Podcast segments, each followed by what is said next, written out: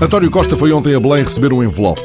Já o Presidente garantira que tinha todos os cenários ponderados e definidos, já partidos, associações e inumeráveis cidadãos tinham cumprido o ritual do Pátio dos Bichos, saiu o mais cedo que tarde Primeiro-Ministro do Palácio, segurando afinal um inusitado envelope.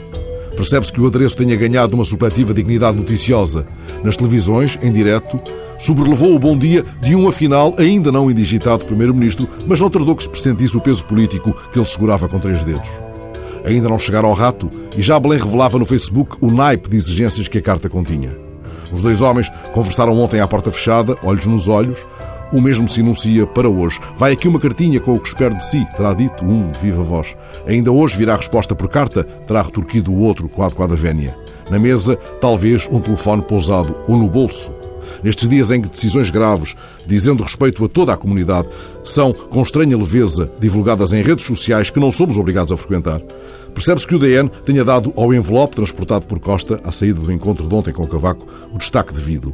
Lá está na página 2 o detalhe ampliado, permitindo a leitura do que mão protocolar registrou no envelope. Presidente da República para o excelentíssimo senhor secretário-geral do Partido Socialista.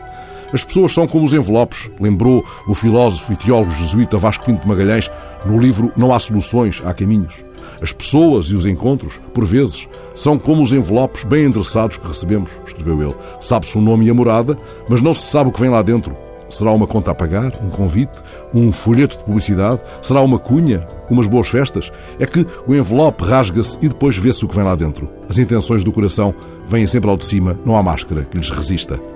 Colherá a outros, porventura, o aviso do padre Manuel Bernardes, que é a formosura humana, letra boa no subscrito e risão dos anos, pecado em flor, que as mais das vezes vinga. Mente Marta como subscrito de carta, atalhava antigamente a proverbial sabedoria popular.